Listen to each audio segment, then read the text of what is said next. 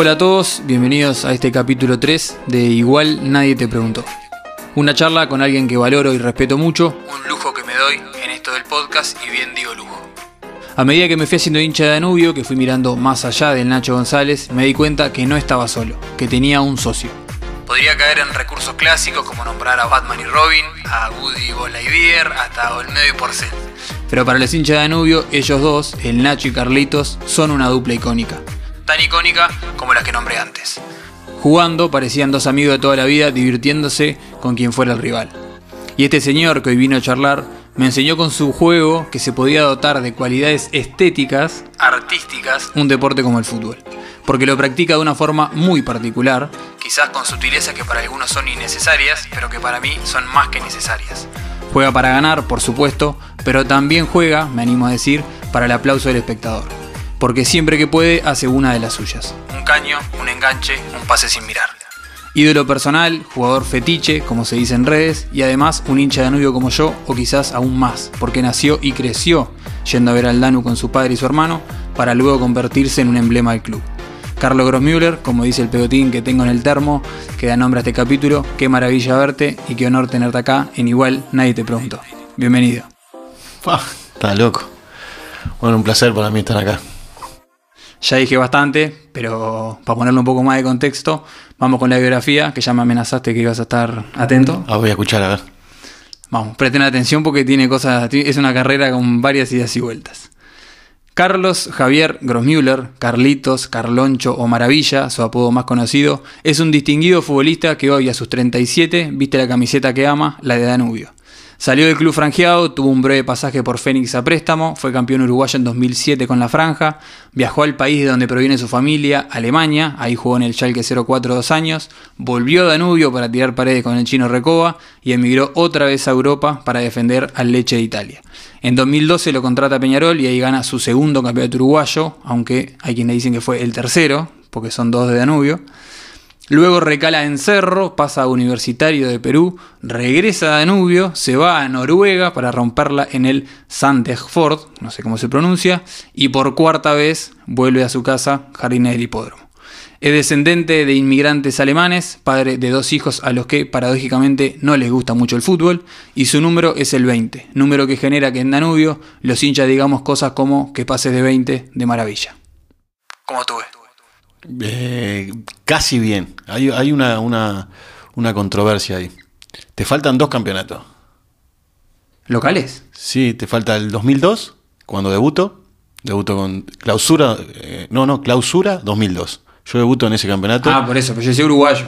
No, no, está, pero es un campeonato para mí. Yo lo tomo como un campeonato porque salimos campeones. Y de hecho fue tu primero, además. El primero, en el debut, eh, con Fossati, que salimos campeones de clausura. Después perdemos la final, con Nacional. Y después el clasificatorio 2004, que es parte del uruguayo, o sea que yo me considero que fui campeón uruguayo también. Así que tendrías... Dos, dos campeonatos uruguayos, un clausura y otro campeonato uruguayo. De la historia reciente de Danubio, casi todo. Sí, por eso. Solo 2013. Sí, sí, por eso. Y está bien lo de tus hijos, ¿no? No les gusta mucho el fútbol. No, no les gusta para nada, para nada. Ni a Luna, ni a Bastian, a ninguno. A ninguno, a ninguno. ¿Pero son conscientes de, de quién sos vos? O sea... Sí, pero no les gusta tampoco eso. No tratan de, bueno, en casa no se habla de fútbol. Mi señora, lo mismo. Cuando vos decís dos, son los dos gurises, pero mi señora llevo de la cancha y me, mira y agarra el teléfono a ver cómo salimos. Ah, como para, claro, para decirme algo. Cuando estoy entrando al auto, me mira y se pone a buscar en el teléfono a ver si. Pero es real, no es que te esté mintiendo, no, no, no les interesa.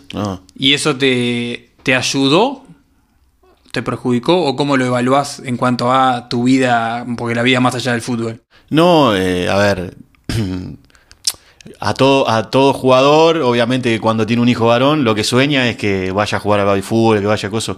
Pero a medida que fue creciendo y vi que no, le, no tenía interés realmente, yo no quise nunca forzar una cosa que no, que no le nacía y que no le gustaba, entonces me fui adaptando y hoy por hoy es lo más natural que hay.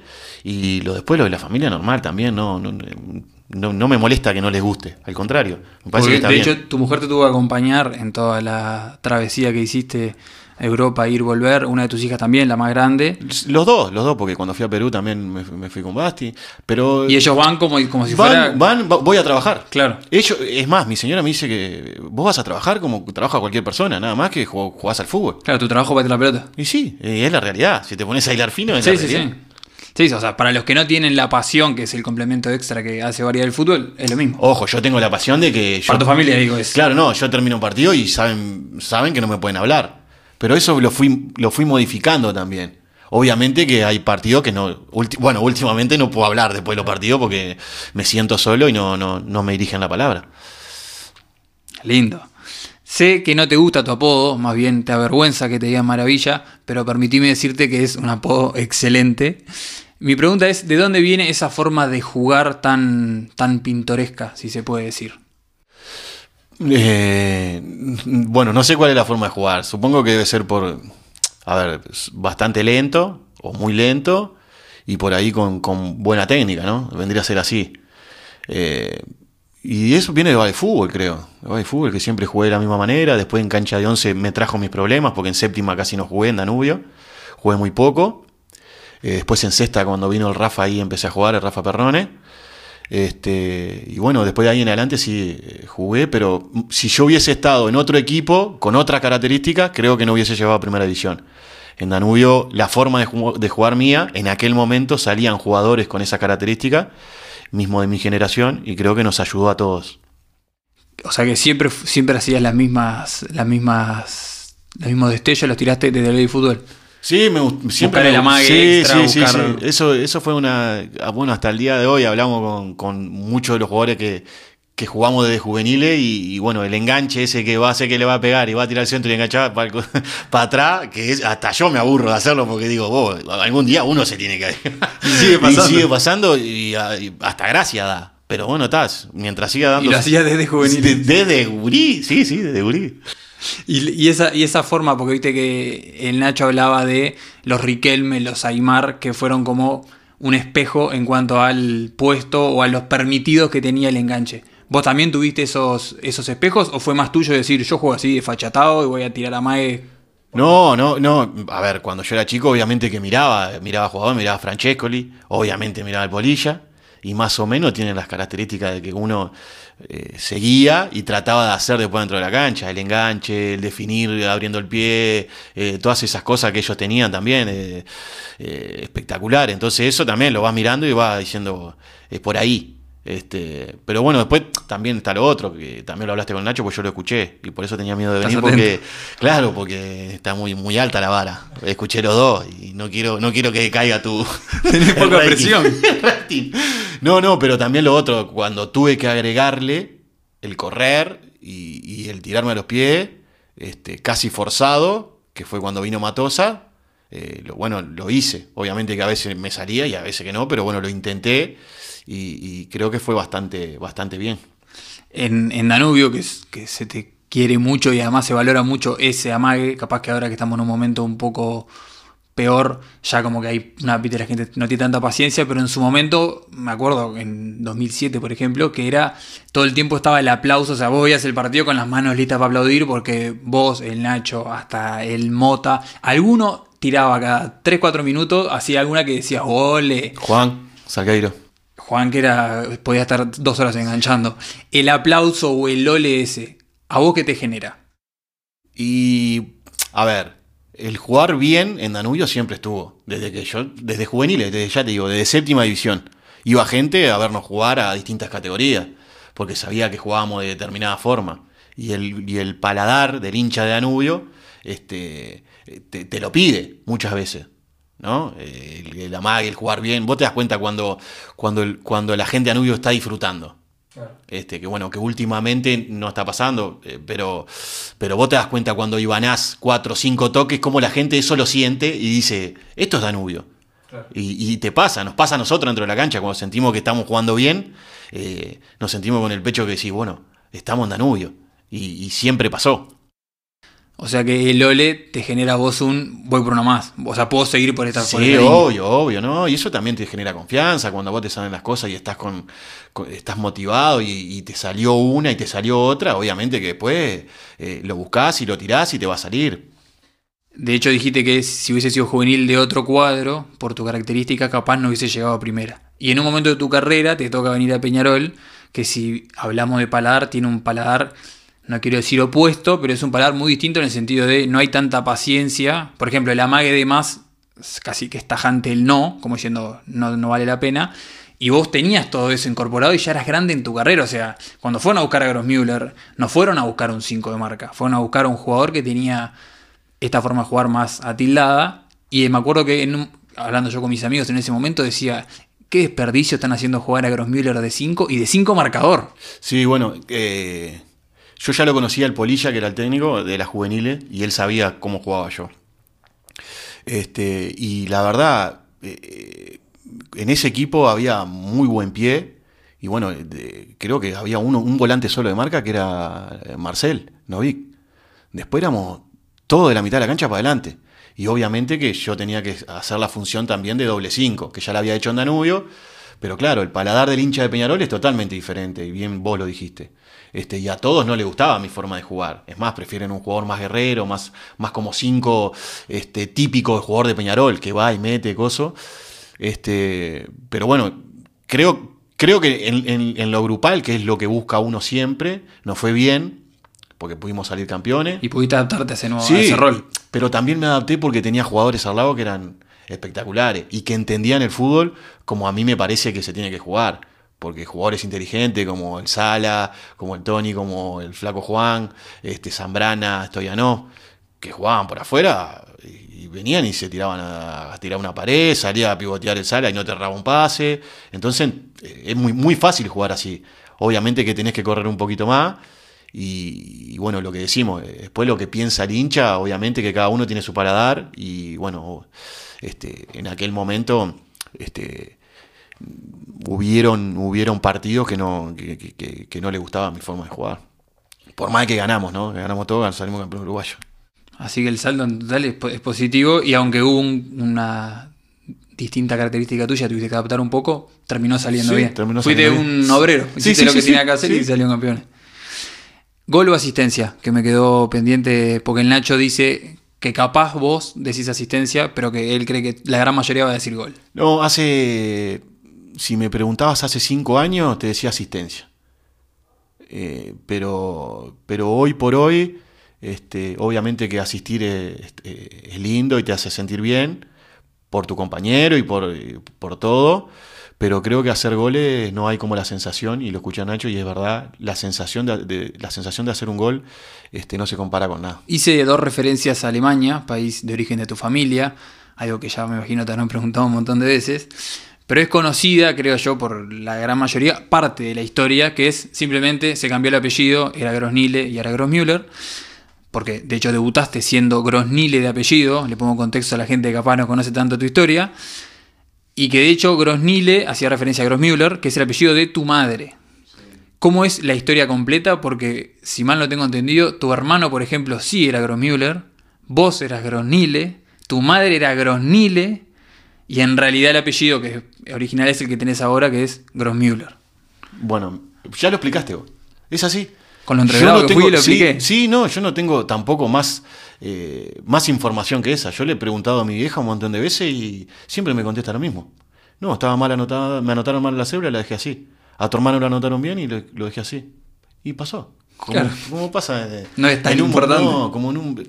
A ver, mi, mi madre criada en Durazno, vivió hasta los 18 años. A los 18 años se vino a trabajar acá, cama adentro, y se crió como pudo.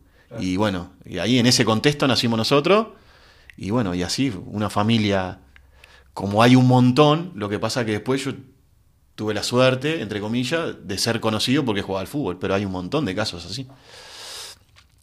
Todo el tiempo tenés que explicar cómo se escribe tu apellido. No, no, no. ¿Ya está? Ya está, sí, doble S, doble L, listo. Hace poco caíste en el mundo de Instagram, para sorpresa de muchos que creían que por ser vieja escuela nunca ibas a llegar. Yo me sorprendí un montón y hasta te escribí para preguntarte si de verdad eras vos, porque para mí no eras vos. ¿Cómo te llevas hoy en día con las redes sociales? Eh, con, con Instagram nomás. Porque, bueno, Facebook no lo uso. Tengo Facebook también, que lo tengo creo que desde 2008, 2009, no sé cuándo es.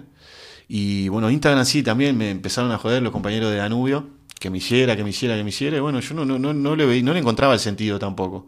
Pero bueno, hasta que me lo hice, y, y bueno, está bueno porque, yo qué sé, puede... Tampoco es que lo uso mucho, no subo muchas cosas de... Subo más bien de la familia, alguna foto que me gusta como queda y la pongo y, y listo. Este, o más, más bien para eso. Es un uso más personal que deportivo. Sí, sí, no, deportivo no, pero y también eso, viste, que a mí me chocaba mucho cuando que lo que también ahora ya ya ya no no no, no me pasa más. Por ejemplo, cuando veía jugadores que estaban seis meses en un equipo y hacían una carta y despidiéndose de ese equipo, pero también con el doble sentido de querer enganchar algo en otro lado, como diciendo, miren que terminé acá, ¿eh? Pero, pero como querer demostrar un cariño a ese club que tuviste seis meses y no. A ver, no te encariñaste, es mentira, es como para buscarle. Entonces eso me calentaba, ¿viste? Ah, y ahora lo veo. valores. Claro, y ahora, y ahora lo veo y digo, a ver, no está mal. El que estaba equivocado era yo. ¿Entendés lo que te digo? Eh, y, y está bien. Claro, pues si la estrategia de ellos le Claro, salía. y, y está perfecto. Me, me seguís lo que te digo. El que come es el otro. El que lo lee y dice, va, mira, qué amor le tiene el gozo. vos", eh". ¿Entendés? Me parece perfecto. Hoy lo miro y me parece perfecto. Después otras redes sociales no tengo. No. O sea, tengo el Twitter que tiene que es de mi señora y, y de, de mi gurisa, que están con el nombre de ella, o sea, con un, un apodo. Que, que, bueno, que ahí empecé a seguir tipo todas las cosas deportivas para mantenerme al tanto y la verdad que cuando hay algún problema me meto y me fijo ahí, pero no, yo no, nombre mío no está. O sea que parecía lo del Nacho, que es un uso informativo de Twitter Sí, 100%. Sí, aparte... Anónimo e informativo. Sí, Claro. anónimo, sí, totalmente anónimo, porque ni, ni de ella, ni el nombre de ella está, o sea, son sílabas. Y, y después empecé a seguir, averiguando cómo era, empecé a seguir, a seguir, a seguir todas las, las páginas deportivas de todos lados, ¿no? Para mantenerme informado.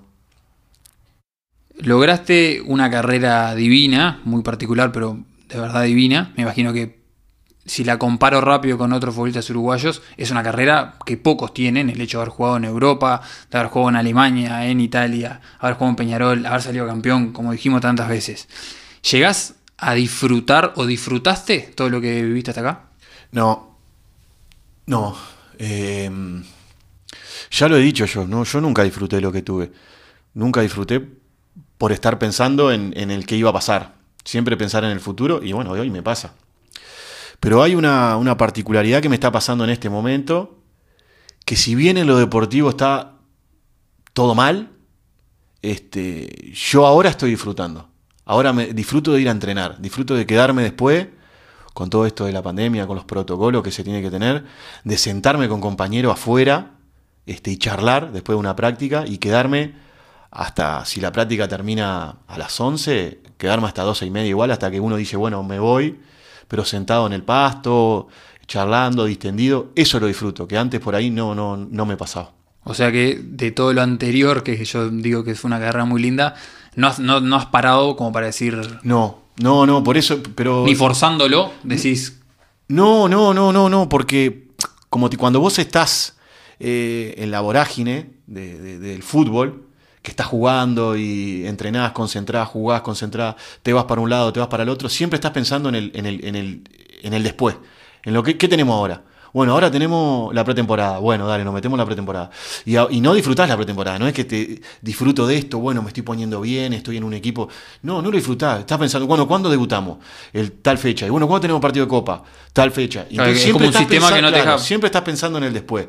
Y eso es lo que no te hace disfrutar. Y yo creo que si se lo preguntás a cualquiera, por más carrera espectacular que tenga, te va a decir lo mismo. Siempre pensás en, en- en lo que va a pasar, no en lo que está pasando.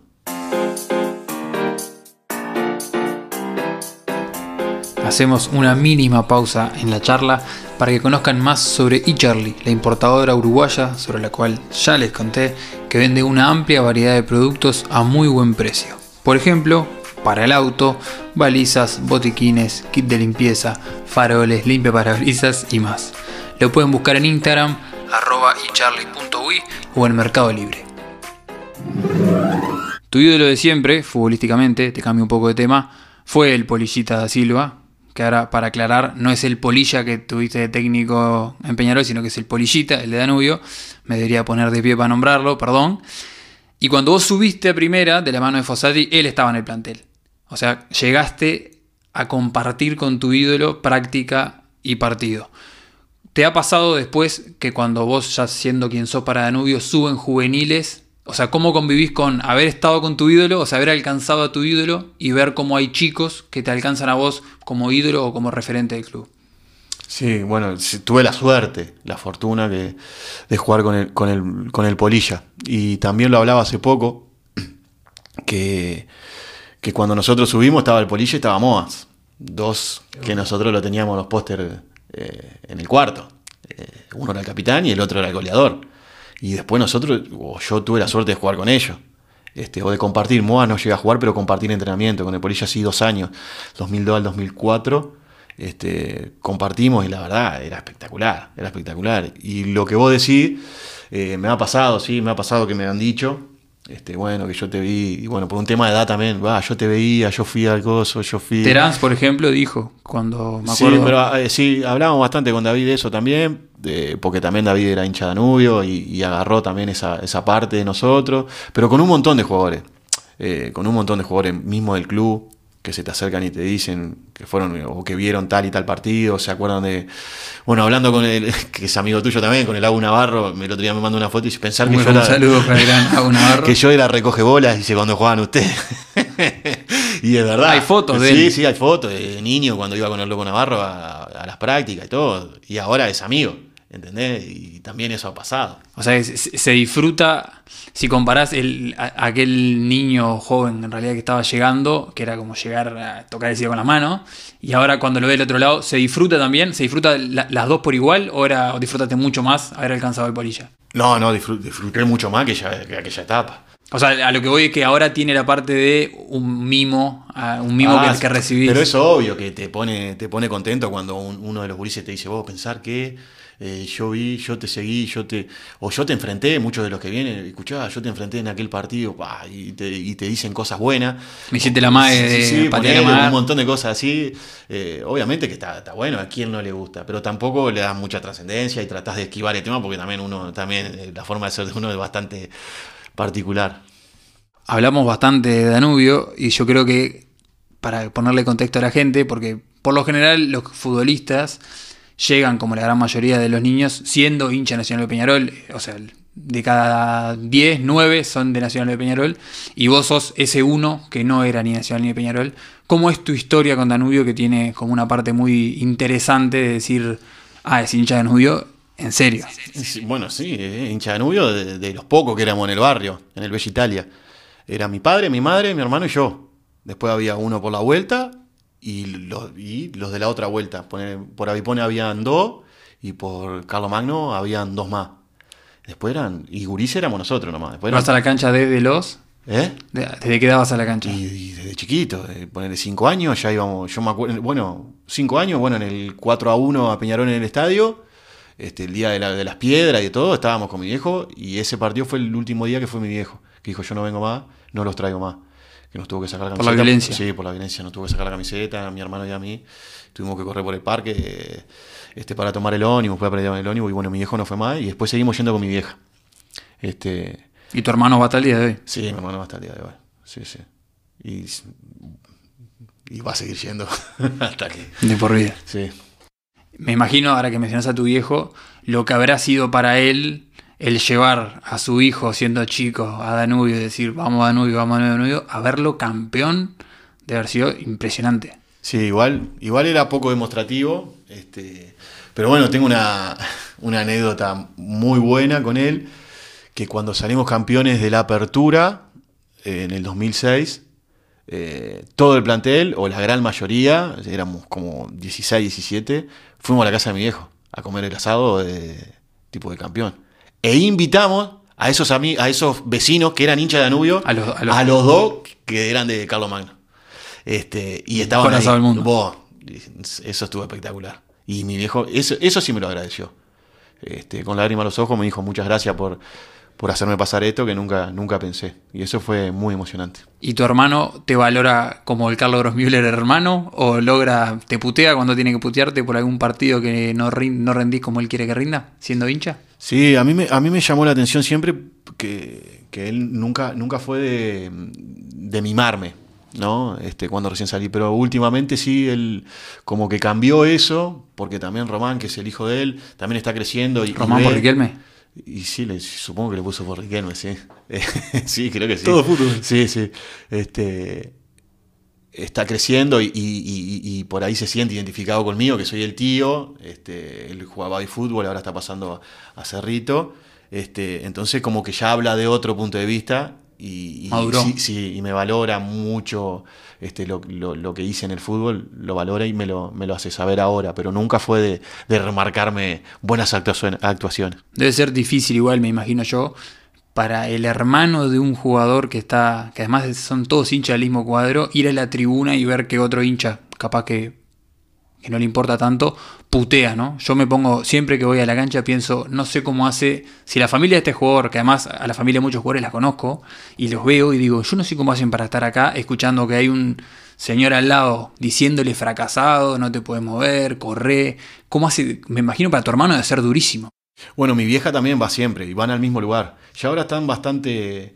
O sea, ya, ya, ya lo tienen incorporado, ya saben con lo que se van a encontrar. Obviamente que y más cuando vamos perdiendo. Que ellos también son hinchas y lo están viviendo también. La hinchada de Nubio putea hasta a un Grossmüller, o sea, no distingue. Sí, sí, o sea, te putean y. A ver, a todos nos putean y nos putearon y nos van a seguir puteando. Pero bueno, vos también vos sos hincha y vos. Claro. escuchá, todavía que te caliente tengo que bancar que putea a mi hijo o a mi hermano. Es una locura. En un momento determinado empezó a ir a la, a la tribuna de la Palmera para no, para, para no tener que lidiar con eso. Que la puteada es tan buena, porque lo están puteando porque juega bien. Claro, ¿entendés? Entonces se iba y se iba para el otro lado, pero, pero en un momento que ya estaba como saturado. Pero ahora están, ya están, ya están como con la, con la, con la, con la caparazón dura, digamos. Terminaste el liceo de grande hace poco, a la par de tu señora y compartiendo alguna materia con tus hijos. ¿Sentías que tenías que terminarlo o fue por la única necesidad de para que para ser técnico tenés que tener curso, el curso aprobado? No, empecé sabiendo de lo que lo tenía que tener para, hacer el curso de técnico. Y después la satisfacción de, terminarlo sí este, fue, fue diferente. O sea, descubriste en el, en el, proceso... Que estaba haciendo algo bueno. Eh, me di cuenta de que estaba haciendo algo bueno. Este, pero en principio fue para hacer el curso de entrenador, que bueno, empecé a hacerlo este, paralelamente. ¿Y cómo eran esas charlas con tus hijos cuando había un cruce de estoy estudiando para la misma materia que vos? Sí, no. Se dio pocas veces igual con la grande. Este, pero más bien con mi señora, nosotros estábamos todo el día juntos. Claro. Nos levantamos, yo me iba a entrenar. Eh, no podía venía, claro, venía y nos íbamos a estudiar a las 3 de la tarde. Salíamos a las 7 de la tarde y después, ¿qué hacemos? ¿Vamos a tomar una mate? No, Wanda al living, porque era de lunes a viernes. Vamos separando un poco. claro, viste, estaba deseando ir a concentrar yo. Pero no, pero estuvo buenísimo y, ella también me ayudó un montón, me ayudó un montón, porque si no fuera por ella no, este, no, no, no, hubiese terminado porque era, era bastante complicado, porque a su vez terminaba de ahí, me iba al curso de entrenador también a, Atlántida, entonces estaba de las 3 de la tarde hasta las casi las 11 de la noche afuera de casa, era una locura. Además de ser un distinto dentro de la cancha, también lo sos en el aspecto personal. Por tu forma de ser o llevarte con la gente, sos un poco distinto, por no decir perro verde, ¿Vos lo sentís como decir, sí, soy distinto o para vos es lo más normal del mundo y el que no me entiende o no me conoce bien no me importa? No, claro, eso sí, obvio. Eh, soy, soy un perro verde, yo me considero porque me lo hacen saber mis hijos, me lo hacen saber mi señora. ¿Qué con lo que más te lo hacen saber? Y en, todo, en cómo soy, eh, en mi forma de ser. Eh, yo puedo, no sé, no sé, no soy sociable, digamos, no soy sociable. Pero a su vez, con mis amigos, que tengo un montón, este, puedo estar horas y me, divierto y me cago risa. Y, como te digo ahora, con los compañeros que, estamos en el plantel de Danubio, yo no era de saludar con la mano a los compañeros. Y esto lo comenté hace poco. Yo llegaba a la práctica, decía buen día y me cambiaba mi lugar y tomaba mate mirando para abajo solo. Y era tal cual, ¿eh? Después de un rato, cuando a mí se me pasaba, ahí empezaba a hablar con alguno, con alguno de los más grandes aparte, que ya tenía relación. Con el Flaco Juan, con, no me acuerdo eh, en aquel momento quién estaba, pero más con el Bola, con Jackson, y era con ellos que hablaba normalmente. Hoy por hoy llego y estoy feliz, voy, le doy la mano a todo, me quedo conversando, me interesa el problema que tiene el más chico hasta el otro, me, involucro, trato de, estar arriba de todo si alguno tiene un problema y, disfruto de hablar con todos. Este, en eso cambié, y, pero, en el fútbol, pero en el fútbol. ¿Pero cambiaste por un clic o fue más? O sea, ¿hubo algo que te hizo cambiar o simplemente te arrancaste a dar cuenta que capaz que era mejor? Me cambié, este año fue aparte, después de la pandemia, no te hablo de ni, ni, que fue cuando arrancó el año, porque fue después de la pandemia que no sé por qué si la pandemia me hizo, me hizo un clic en la cabeza de muchas horas de pensar y por ahí recapacitar o pensar de que esto podía ser mejor y, bueno, me salió ahí. ¿Y extra fútbol? Mantenés lo de mis amigos, con mis amigos soy uno, con los que no son mis amigos. Sí, me pasa todo el tiempo. Soy, soy, soy, no sé, voy a buscar a mis hijos al colegio, la grande ya no porque va y viene sola, pero al, chico y yo trato de esquivar a todos los padres que se me crucen que me vienen a hablar, trato de esquivarlo a todo y no me gusta esa parte, no me gusta. ¿Y por alguna razón especial? No, no, no, no, no, no, soy así, soy así, pero no quiere decir que sea malo, ¿eh? eh soy antisociable, ponele, vamos a ponerlo así. Un ser poco sociable. O sea que lo de perro verde, que yo lo escribí con miedo, Entra perfecto. Sí, entra, sí, no entra. Volviendo un poco a Danubio, y perdón al que no es hincha de Danubio, Danubio está viviendo ahora una situación muy complicada, después de años que no voy a ponerme a hablar en detalle, pero yo sé que vos estás sufriendo esta situación más que nadie. O sea, por ejemplo, yo la estoy sufriendo un montón, mi familia lo sabe, pero vos la estás sufriendo, me imagino, hasta de un lugar que es peor todavía, porque tenés hasta tenés o podrías tener incidencia, o sea, debe ser espantoso estar en tu lugar. Sí, sí, bueno, lo hablamos, lo hablamos, lo hablamos un montón de veces. Eh, es muy difícil, muy difícil estar en este momento. Este año fue, bueno, fue muy duro para, para mucha gente, para la gran mayoría te diría. Pero bueno, en lo personal fue muy duro porque fue un año de, aparte de la pandemia que nos afectó a todos y en todo sentido, un año de muchas lesiones, donde yo en mi carrera no había tenido lesiones. Y bueno, creo que en el momento que el, equipo me, precisaba más, que es en este momento complicado, estuve más afuera que, adentro y eso me jugó en contra, bueno, mismo la pandemia, donde tuve un problema de salud bastante grande por un tema de que yo soy muy reservado y, me lo guardo todo para mí y bueno, me, explotó, me explotó por, un lado y, me afectó en la salud este, donde bueno, cuando nos reintegramos a, entrenar, este, yo tuve que seguir parado casi dos meses más este, por este problema. Y bueno, después nunca pude estar a 100% y eso fue... Y eso es más duro, porque el hincha lo sufre del lado del hincha. Este, yo que soy hincha del club y a su vez puedo hacer algo adentro de la cancha y no poder estar en este momento por un tema de lesiones, eh, la verdad que lo sufrí, lo sufrí, lo sufro, eh, lo sufro mucho ya sé que caer en la pandemia es, como muy recurrente, pero está bueno ver también cómo hasta el futbolista que vos decís, ah, por lo menos el jugador de fútbol puede jugar. Está bueno tu caso de decir, mirá cómo sufriste la pandemia desde un lado no solo deportivo, psicológico, te afectó físicamente, o sea que está bueno también que se conozca esa historia porque me acuerdo cuando me lo contaste a mí, yo no podía creer, yo decía, ¿en serio? Y es por la suma de tiempo, la suma del contexto, el miedo a la pandemia, lo que sea, te termina generando a vos problemas de salud. Vos si soy futbolista, me cuido, debería. Sí, fue bueno, para, no darle dramatismo, tuve una parálisis facial este, que me atacó post pandemia eh, y, me llevó dos meses que estar afuera de vuelta. Una locura, una locura. Lo, que, lo de este año fue, fue, fue muy malo. Justo el 2020. sí, sí, lo hablamos también, vos, pero está, bueno, hay que seguir para adelante, seguir para adelante siempre. El día de mañana de Carlos Grossmüller después de ser futbolista, ¿lo tenés proyectado? ¿Ni lo querés pensar? ¿No querés ni.? No, mi, idea, sinceramente, como te dije, hace un mes, este, si, si, si terminamos de la mejor manera, este, uno estando dentro de la cancha y, ganando los últimos partidos, decir, bueno, me voy tranquilo este, podía haber pensado en un retiro, pero hoy por hoy, con esta semana que estuve de entrenamiento y que me sentí bien y todo, quiero seguir jugando al fútbol. Este, el año que viene quiero jugar y quiero terminar adentro de la cancha. Este, eso ya me lo puse en la cabeza. Este, y una que te muestra en la cabeza. Sí, lo, lo, voy a, lo, voy a, lo, voy a, lo voy a cumplir. Este, voy a terminar jugando el año que viene. Y bueno, después sí, pensar en, en obviamente, dependiendo de todo, un montón de cosas, uno no puede planificar más allá de lo que tiene este, el inmediato, pero uno si tendría que hacer algo o planificar algo que sería lo normal, ahí sí ya eh, dejar a partir del 2021 y, y, bueno, pensar en dirigir. Sé que la dirección técnica tienta mucho decir voy a agarrar en tal cuadro, mostrar en tal cuadro. Yo sé que vos lo que querés es otra cosa. ¿Dónde querés empezar vos de técnico? Juveniles, en Danubio. Eso lo tengo en la cabeza también.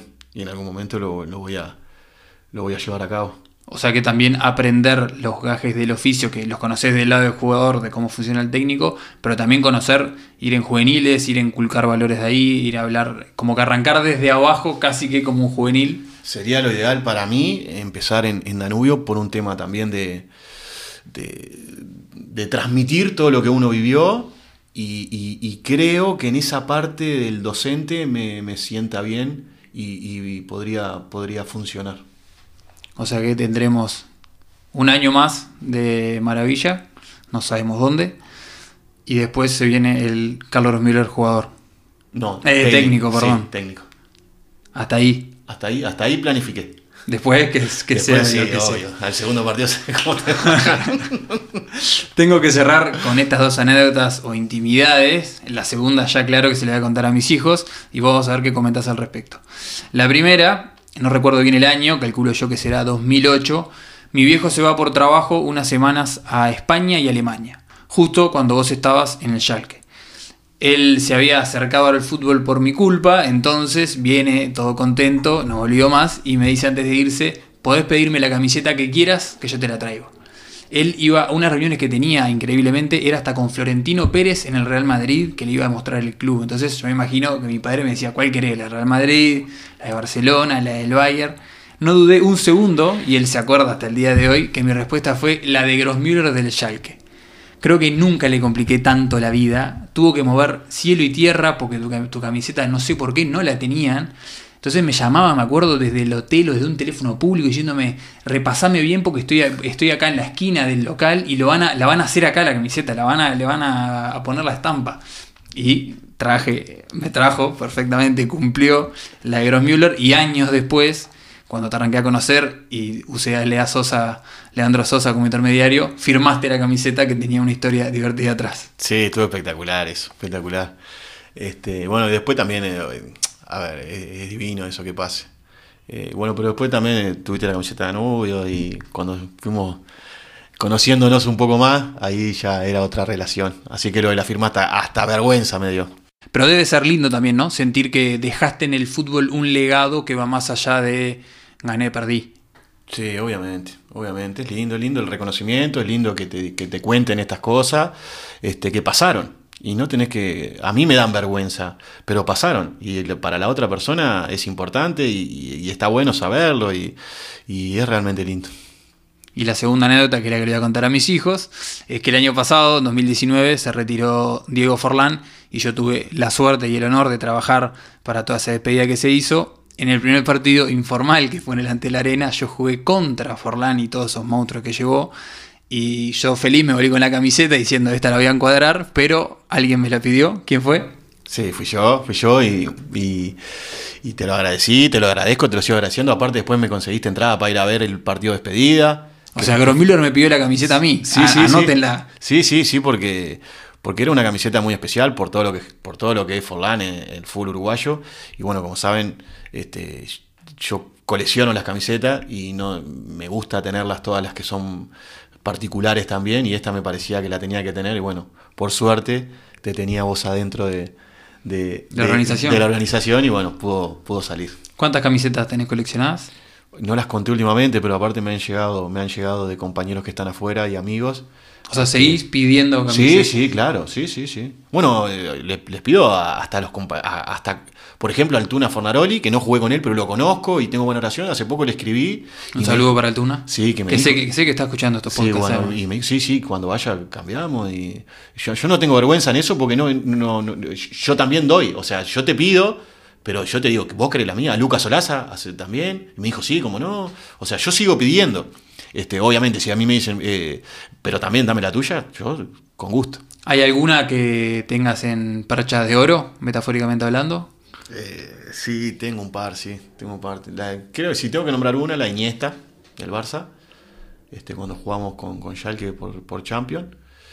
Este, bueno, el- la de Gago, que se retiró hace poco y para mí era un fenómeno. Este, pero bueno, tengo, tengo un montón, un montón de, de- de buenas camisetas. Que ahora armaste un mueble y todo para Sí, poder. Bueno, mi señora me lo regaló, hizo un mueble que ya está quedando chico.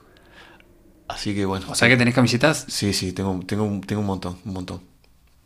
Como para hacer un museo para que la gente vaya a ver, no demasiado. No, no, no. Pero para el asado con amigos. Sí, obvio, y aparte está bueno porque viste que vos vas a una casa y tienes camiseta, lo primero que va, va a ver qué tenés, y está bueno, ya es un tema de conversación y que comen menos. Y yo me voy a quedar con que a tus hijos no le importa eso que tengas ahí. No saben ni de, ni de qué cuadros son, no O sea, tienen- tenés la camiseta de Iniesta y tu hijo, que se llama Bastian, y que tiene un. Eso te lo tengo que contar acá. El usuario de Instagram del hijo es Bastian Algo. O sea, ni siquiera se Gastón pone el apellido. A ese nivel, no le importa. No le importa, no, no, no, no le interesa. Ni las quiere ver, y, ni y- las y no usa. saben el valor que tienen. No saben el valor que tienen. O sea, no les interesa y listo. ¿Va a escuchar este podcast?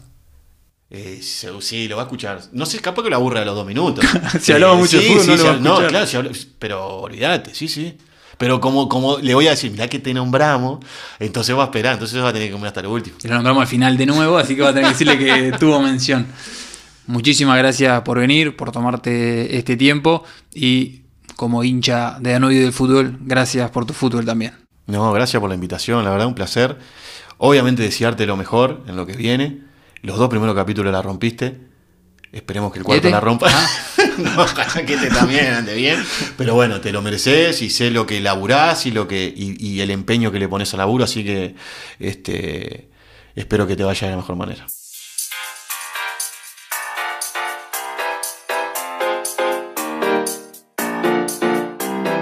Para terminar este maravilloso capítulo del podcast, toca agradecer. Gracias Maxi Rosales por encargarte de los diseños y la estética del podcast.